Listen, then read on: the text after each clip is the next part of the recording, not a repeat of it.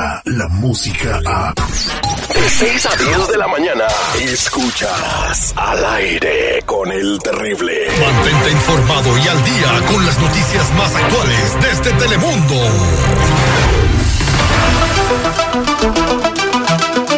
Estamos listos para enterarnos de todo lo que está pasando en el mundo de la información eh, con los mejores. Acelia Íñiguez desde la sala de redacción en Telemundo tiene todas las notas que estarán platicándose el día de hoy. Muy buenos días, Acelia, ¿cómo estamos?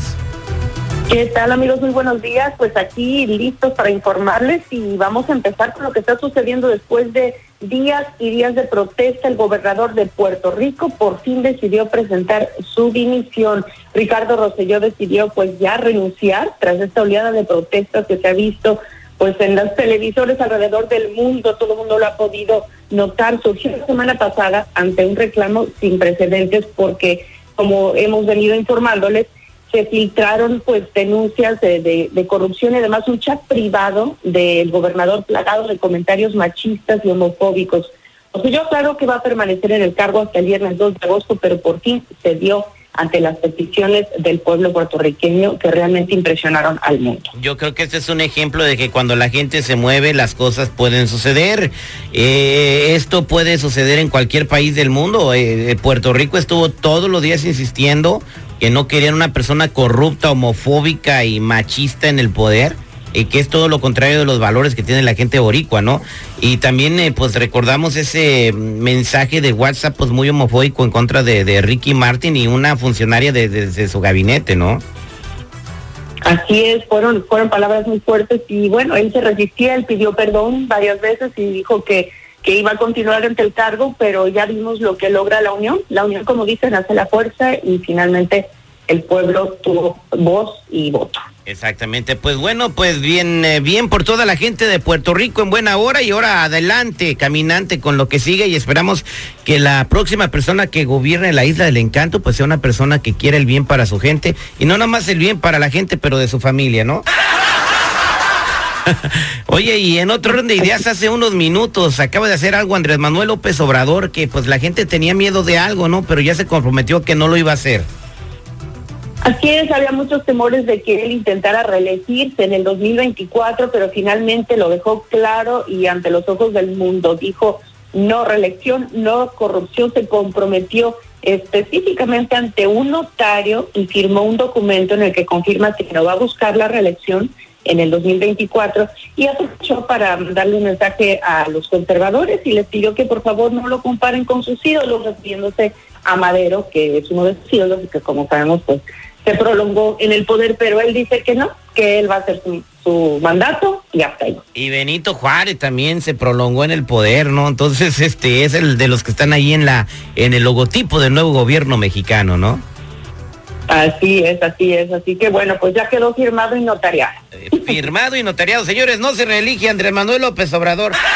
No, pues con el relajo que hay en México, ¿tú crees que le van a cargar de otros seis años? No, pues, dijo, mejor ahí nos vemos. ¿Y alcanzará a llegar otros seis años? Sí, yo creo que sí. Ay, sí, Cada más canoso, pero yo creo que sí llega.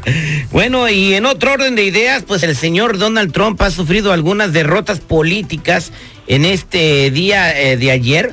Eh, por ejemplo, Mueller aclaró que el presidente Trump no está esculpado tras la investigación que hizo, ¿no? Como lo había dado a conocer el mismo eh, presidente, que Mueller no encontró nada. Así es, estuvo ayer declarando ante el Congreso durante una hora el fiscal y respondió a preguntas de demócratas y republicanos. Estuvo muy intensa esa audiencia, eh, pero Mueller nuevamente subrayó que el informe no expulsa al presidente de un posible delito de obstrucción a la justicia explicó también que el mandatario intentó despedirle y añadió que Rusia quiso favorecer al entonces candidato, ya que existía la percepción de que él podría hacerles concesiones a ese país, pero aclaró que no hay indicios de conspiración con él o con su entorno y que fue no le fue posible presentar cargos contra Trump debido a que la ley lo protege y por supuesto el presidente Trump se declaró victorioso después de esta audiencia.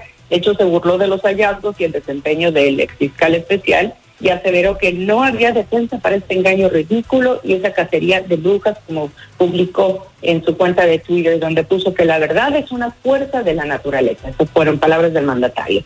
Así quedaron las cosas de, esta audiencia. No, pues wow, yo creo que sí, eh, el, el, único mandatario que puede decir que a las mujeres se les puede tomar por aquí y por allá y la gente en vez de atacarlo lo aplaude porque es auténtico y dice lo que siente, ¿no? Aquí no veo que se une el pueblo. Al contrario, eh, bueno, y en otro, en, otra derrota el presidente eh, tuvo, sufrió un duro revés contra su política migratoria del asilo político, ¿verdad? Así es, inicialmente un juez en Washington le había dado luz verde al plan para reducir las solicitudes de asilo aquí en la frontera sur del país, pero esta última decisión de un juez acá en California determinó que no son válidas esas nuevas políticas que entraron en vigor la semana pasada Dichas medidas establecían que en general no se iban a aceptar las peticiones de asilo de quienes hubiesen pasado antes por otro país. Eso deja fuera obviamente a toda Centroamérica y a muchos países europeos y del resto del mundo que hacen una parada antes de entrar a los Estados Unidos en otra frontera. El juez alegó que dicha norma podría negarle los derechos de migrantes, eh, que los derechos que dictan las leyes internacionales. Así que nuevamente quedó eso detenido. Pues eh, allí está la información y espero que sigan surgiendo noticias positivas para que la comunidad inmigrante esté más tranquila aquí en los Estados Unidos, ya que pues todos están un poquito asustados y atemorizados con, con la noticia que surgen todos los días en cuanto a inmigración, pero eh, no vemos eh, redadas ni movimientos masivos ni operativos masivos de ICE. Todo está como estaba hace dos o tres meses y bueno, gracias a Salia por toda la información del día de hoy. Descarga la música a. Escuchas al aire con el terrible. De 6 a 10 de la mañana.